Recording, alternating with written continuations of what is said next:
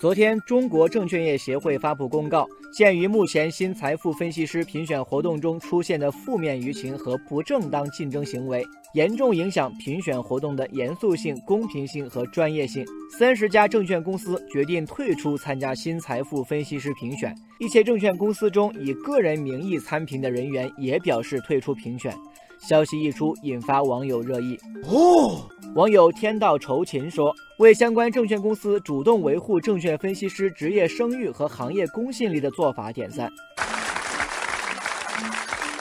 网友阳春白雪说：“部分券商退出新财富分析师评选，弘扬了社会正气，有利于加强证券分析师廉洁从业建设，净化行业生态环境。”网友风雨兼程说。近年来，新财富评选过程中乱象丛生，研究娱乐化、口号化，真正有价值、有深度的研究越来越少。分析师即便最后获奖了，这个奖的含金量有多大，不免让人怀疑。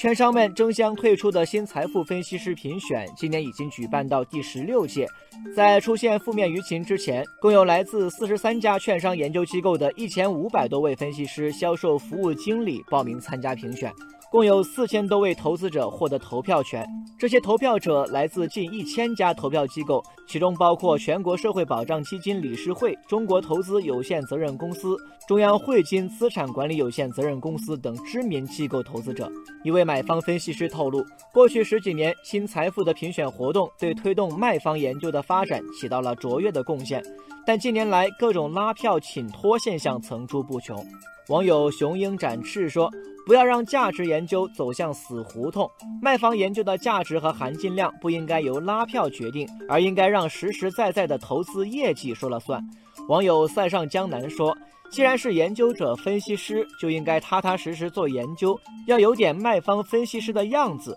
不要总想着拉选票、搞关系。”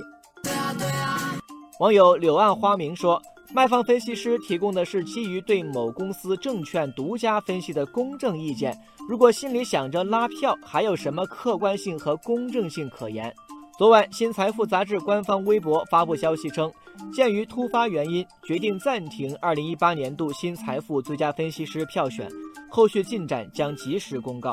网友苦尽甘来说：“希望参评各方严格遵守评选公约，客观独立、诚实尽责、公平竞争，实力取胜。”网友高朋满座说：“呼吁有关投票方加强廉洁自律，增强社会责任意识。”